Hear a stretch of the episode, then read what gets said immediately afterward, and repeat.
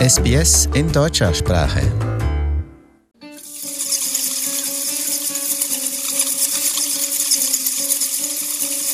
Hallo, ich bin der Jörg und bin schon seit zwölf Jahren hier in Australien und meine Frau und ich kümmern uns um Flying Foxes. Wie seid ihr überhaupt auf die Idee gekommen, euch um diese Tierart zu kümmern? Weil ich weiß, dass viele, viele sagen, na ja, gut, also diese Fledermäuse, Flying Foxes, die sind halt da in Australien, aber es wäre jetzt nicht mein Lieblingstier. Ja, das hast du nett ausgedrückt, weil die Flying Foxes ohne Australien werden als Pest betrachtet und das ist leider sehr schlimm. Wo wir 2007 in Australien gelandet sind, haben wir in Nerang gewohnt, in, an der Gold Coast, sind zu einem Kino gegangen und an einem Palm Tree, also war dann irgendein Tier und hat dann die Früchte gegessen. Und wo es fertig war, hat es dann mich bespuckt. Und es ist fortgeflogen, was auch wenn komisch war, weil wir dachten, es kann kein Vogel sein, weil es war ja nachts. Ein Possum kann es auch nicht sein, also wurden die erstmal als Palm Tree Tier deklariert, bis wir herausgefunden haben, was es ist. Dann hat Anja sich eine TV-Show angeguckt, wo über Flying Foxes gesprochen worden ist, wie die dann ähm, geboren werden und dass Leute sich darum kümmern. Und das fand sie sehr interessant. Ich lag dann eine Nacht dann im Bett noch wach und dann ist so ein Flying Fox über das Haus geflogen und die machen ja manchmal ein Gequake, besonders wenn sie in den Bäumen sind, wenn es mit dem Frucht geht, müssen sie ihre Nachbarn wegschreien. Und ich so, ja, Flying Fox, okay, weil wir dann ja wussten die Geräusche und was die so machen. Und ich gedacht, naja, ihr Geburtstag kommt, dann durch einmal einen Gutschein schenken, dass sie einen ähm, Flying Fox Carrier bekommen kann mit allen auf Lebenszeit und alles, was dazugehört. Und das habe ich ja dann gemacht und dann ist die ganze Geschichte dann so entstanden. Bereust du es, dass du es ihr geschenkt hast? es ist manchmal schon sehr zeitintensiv und wenn du mit einer Person zusammenlebst, die sich um Wildlife kümmert, dann ist das an erster Stelle da kommst du an zweite Stelle. Und wenn du das nicht akzeptierst, auch wenn du wohl schon zusammen warst, dann bist du nicht mehr der richtige Partner für diese Person. Wie ist da der Aufwand? Wie kann ich mir das vorstellen? Wie steht ihr da jede Nacht alle zwei Stunden auf? Kriegen die die Flasche? Jungtiere, die kriegen fünfmal am Tag die Flasche und das ist dann schon für den äh, Person, die die pflegt, sehr aufwendig. Also die werden dann wie gehandhabt wie eigentlich wie ein Baby. Wir haben 70 Tiere im Moment in Mount Nathan. Für die erwachsenen Tiere ist es etwas einfacher, weil kriegen ihr Futter. Wir machen Früchte natürlich, also die Mango, kriegen halt Bananen, äh, Äpfel, Birnen in Stücke geschnitten. Je nachdem, wie schwer das Tier verletzt ist, wird er manchmal auch in Einzelpflege gehalten, um dann sozusagen sich besser um die Verletzung zu kümmern. Die Flying Foxes sind sehr intelligente Tiere die erkennen Gesichter und besonders wenn die Hand aufgezogen werden, die akzeptieren dann die Person, die sie aufzieht, als Mutter und die hängen dann sehr an der Person. Und das muss aber dann wieder gebrochen werden, weil die können ja an keinen Menschen gewöhnt sein, sondern die müssen an die Natur wieder gewöhnt werden. Und das passiert der Ausbildungsprozess. Die Flying Foxes gebären ja nur ein Junges und die sind ja auch die einzigen Säugetiere, die selber fliegen können. Die gebären aber nur ein Junges pro Jahr. Und das ist auch der Grund, weil die nehmen nicht die ersten drei, vier Wochen das Junge mit zum Fliegen. Und gegenüber Vögeln haben ja Fledermäuse keine hohlen Knochen, weil wie gesagt, ist ein normales Säugetier. Und deshalb ist für die eine große Belastung, halt dieses extra Gewicht mitzunehmen. Wenn die keine Jungtiere haben, dann kommen die Flying Foxes immer trotzdem noch in Probleme, weil wir Menschen immer mehr Lebensraum von den Flying Foxes wegnehmen gibt ja fast gar keine Wälder mehr hier in der Gegend. Und deshalb sind die dann sehr halt jetzt auch in, in Städten vertreten und deshalb kommen die aber dann in Ärger oder haben Probleme, wenn die dann halt zum Beispiel Foodnetting was essen wollen und bleiben da hängen oder werden von Autos angefahren und ja, diese Fälle werden dann halt von uns gerescued und werden dann auch dann gepflegt. Das Gesetz in, in Queensland ist, wenn ein Flying Fox nicht wieder in die Natur zurück entlassen werden kann, muss er eingeschläfert werden. Das ist das Gesetz in Queensland. Hattet ihr den Fall schon mal? Ja, wir haben mehrere Fälle. Und das besonders schlimme Fälle sind, wenn die Flügel verletzt sind. Also wenn du zum Beispiel dann gebrochene Knochen hast und das wächst nicht mehr zusammen, dann müssen die sofort eingeschläfert oder wir tun die dann auch einschläfern, weil das ist ja Tier ist in Qualen. Äh, muss ich dazu noch sagen, ich habe von den Rescues, die ich gemacht habe, und das ist vielleicht nicht für jeden Hörer jetzt gerade schön, aber schon wirklich sehr schlimme Fälle gesehen. Ein Flying Fox musste schon mindestens Jahre in einem Baum gewesen sein mit Fruchtnetz drüber. Die ganze Ellenbogen war offen. Das Netz war um den Knochen rumgewickelt und es war schon wieder trocken. Anderen Fall haben wir gesehen, da war komplett der Ellenbogen komplett zerschmettert. Und die gucken dich immer dann an, mit ihren grauen Augen und sehr schlimm, wenn die dann zum Beispiel dann fliegen und dann die Überspann, bei den Überspannleitungen dann mit ihren, wir haben eine Spannweite von Meter, Meter 50. Und wenn die dann halt die das überbrücken, dann geht es durch den Körper. Die findest du, die sind noch wach, die gucken dich an, aber die haben meistens dann innere Verletzungen und da kannst du nichts mehr machen. Also du hast ein Gefühl dafür, du schaust dir in die Augen und je länger du das machst, weißt du, ob das dir dann überleben wird oder nicht.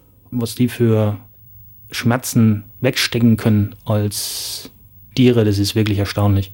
Also die tun natürlich, wenn man sie jetzt dann redet, erstmal schreien oder je nachdem, die sind, haben verschiedene Charaktere auch. Manche schreien, manche sind ganz calm. Ja, das sind wie Menschen, die sind, haben total unterschiedliche Charaktere. Das ist wirklich interessant. Und wenn die dann sozusagen dann merken, dass du ihnen hilfst, dann sind die auch ruhig. An der Sache will ich auch sagen, also falls die Hörer einen Flying Fox in Not sehen, Hauptsache ist nicht anfassen. Einfach eine Wildlife-Organisation anrufen, die kümmern sich drum. Solange du nicht einen Flying Fox anfasst, hast du keine Gefahr, irgendwelche Krankheiten haben, kannst du dich nicht infizieren. Brisbane ist ja bekannt, wir haben ja äh, Hendra, weil da ist ein Virus, der nach Hendra benannt worden ist, der bei Pferden festgestellt worden ist. Die Sache ist, die Flying Foxes ist eine sehr alte Spezies und man weiß ja noch gar nicht, wo man die einordnen kann von der Biologie. Deshalb haben die haben ein Immunsystem. Das bedeutet, die, die Bats hatten mal in der Geschichte den Hendra-Weiß, haben den aber bekämpft und der ist unterdrückt. Man weiß auch noch nicht, wie der überhaupt übertragen wird. Im Endeffekt ist es aber nur so, dass Pferde den haben können und für die ist es dann tödlich, nicht für die Flying Foxes. Und der Mensch kann den Hendra-Virus nur vom Pferd bekommen, nicht von einem Flying Fox. Aber es gibt einen anderen Virus, der gefährlich für Menschen ist, den viele Flying Foxes in sich tragen. Das ist genau die Misconception äh, mit den Rabies Virus, also ist ja Tollwut, ist die Sache, dass man sich impfen kann. Und auch wenn man von einer Flying Fox dann gebissen oder gekratzt worden ist, dann sollte man äh, medizinische Hilfe aufsuchen und kann dann diese Impfung bekommen und hat nichts zu befürchten. Also es nutzt jetzt nicht, sich prophylaktisch zu impfen, weil man in der Regel ja eigentlich nichts mit Flying Foxes zu genau. tun hat. Aber um das klarzustellen, wenn man so wie du und deine Frau mit Flying Foxes arbeitet, ihr seid natürlich geimpft. Wir müssen geimpft sein, das ist auch wieder vom Gesetzgeber vorgegeben. Ja. Und trotzdem nochmal zur Sicherheit die Ansage, wenn ich ein verletztes Tier sehe, lieber euch anrufen genau. oder einen anderen Wildlife-Organisation. RCPCA kümmert sich genau. um drum. Natürlich wäre schön, vielleicht ein T-Shirt drüber legen oder eine Box oder sonst was. Was viele Leute auch nicht wissen, ist, der Flying Fox Population ist ein, ist ein Key. Äh, es ist verantwortlich für die Pollination von Befruchtung von auf weite Distanz. Ohne Flying Foxes würden wir keine Eukalyptusbäume haben hier in Australien. Und ohne Eukalyptusbäume werden wir keine Koalas haben. Das ist halt das Problem, was viele Leute nicht sehen. Es gab jetzt Berichte in den Medien, zum einen, dass die Flying Foxes Probleme hatten mit den gesamten Buschbränden, dass das natürlich Lebensraum von denen zerstört hat und dass sie daraufhin mehr in die Städte gekommen sind. Da hat man solche erschreckenden Überschriften gelesen wie Angriffe auf Menschen. Wie stehst du dazu? Die Sache ist die, dass die Lebensräume im prinzipiell von den Menschen, den Flying Foxes, weggenommen werden. Wo sollen die Tiere hingehen? Die haben keine Ausweichmöglichkeit mehr. Dass sie dann in die Städte gehen, ist, weil die brauchen Früchte. Die gehen jetzt zu die ganzen Palm Trees, was sie eigentlich nicht essen sollen, weil normalerweise ernähren die sich nur von Pollen. Wenn das dann nicht mehr da ist, dann gehen sie zu Früchte über. Und wenn das dann nicht mehr da ist, gehen sie dann zu diesen äh, Palm Trees über. Die verhungern einfach. Sie können aber nicht vom Boden starten. Das bedeutet, müssen erst gleiten. Das bedeutet, die lassen sich von Bäumen fallen, öffnen den Flügel und dann fangen sie an zu fliegen. Sie können nicht vom Boden starten dieses Verhalten könnte natürlich von Menschen, die jetzt nichts mit Flying Foxes zu tun haben, als Angriff auf sie interpretiert werden. Flying Foxes mögen keine Menschen und die würden auch nie äh, sozusagen einen Mensch attackieren als solches, weil die sind sehr scheu und würden eher fortfliegen oder versuchen rauszukommen. Wenn es aber natürlich dann in einer Situation ist, wo es in die Ecke gedrängt wird und nicht mehr weg kann, dann würde es sich wehren, wie jedes wilde Tier. Die Little Rats sind halt 10.000, 20.000, 30.000, die sind halt in einem Schwarm zusammen. Die fallen dann, fallen, sag ich mal, die suchen sich halt Nahrung und die kommen halt als eine Gruppe von 300.000 Tieren. Und die sind halt dann eine Zeit da und dann sind die dann halt mal da für zwei, drei, vier Wochen und dann fliegen die auch wieder fort. Und wenn ich euch jetzt aber unterstützen möchte, sei es entweder, weil ich mich für das Thema interessiere und selber gerne Flughunde pflegen möchte oder weil ich euch finanziell unterstützen möchte, wie kann man euch erreichen? Wir haben eine Webseite, die schimpft sich betsqld.org.au. Wir haben auch einen Instagram-Account, im Moment wir nutzen, um Gelder für die Gruppen in Cairns aufzutreiben. Weil die haben im Moment ja Spectacle Flying Foxes. Die sind wirklich komplett vom Aussterben bedroht, weil die Gruppe gibt es nur um Cairns rum. Und die haben ungefähr jetzt mit der Hitzewelle ein Drittel der ganzen Population verloren. Die haben im Moment 900 Tiere. Es ist einfach, eine Person hat 370 Tiere im Moment. Eine einzige Person. Und das ist schon beachtlich. Und so ein Tier isst pro Tag 300, also in der Nacht 300 Gramm Frucht. Bei 900 kann man sich ja ausrechnen, wie viel Kilo das sind. Du musst mir jetzt bitte nochmal als Laie erklären, warum die Hitzewelle in Cairns die Population von den Bats so betroffen hat. Wir Menschen schwitzen. Wir kriegen die Temperatur runter über Schwitzen.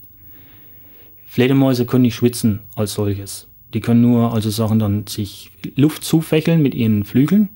Oder können dann was auch machen, was Leute auch sehen, ist schimpft sich Belly Dipping. Also die fliegen dann über den Fluss, gleiten dann auf dem Wasser und das Wasser geht aufs Fell und von da lecken die das dann ab. Jetzt muss ich mir aber vorstellen, es ist ein Säugetier. Das ist genauso wie beim Mensch. Über 41 Grad denaturieren die Proteine. Das bedeutet, du löst dich auf. Wenn jetzt die Umgebungstemperatur über 41 Grad ist, kann der Flying Fox sich nicht mehr runterkühlen. Das bedeutet, er stirbt. Vor ein paar Jahren war ich in Woodford, hatten wir einen ähm, Heat sie an der Gold Coast. Und ihre Fußkrallen, die sind in, in einer relaxten Position sind die eingekrümmt und die müssen die Muskeln anspannen, um die Fußkrallen aufzumachen. Das bedeutet, wenn die tot sind, dann hängen die einfach nur am Baum, weil die entspannt sind. Und hm. dann hängen die ganzen Tiere einfach nur an dem Baum und die sind meistens immer relativ weit unten, weil die kommen dann immer weiter runter wegen der Hitze, weil am Baum ist es noch relativ kühl und dann hängen da Hunderte von Tausende hängen da rum. Und die Jungtiere sind meistens dann die noch im Leben, weil die Mutter gibt bis zum letzten nicht auf, ihr Jungtier zu beschützen und hat es eingewickelt und sonst was vor der Hitze. Und dann gehst du rum und findest dann noch Jungtiere äh, lebend. Und darum hast du meistens von solchen Kolonien dann noch die Jungtiere, die überleben, die, die überleben. Vielen Dank für die tolle Arbeit, die ihr macht. Ich bedanke mich ganz herzlich für das Gespräch. Ja. Nichts zu danken.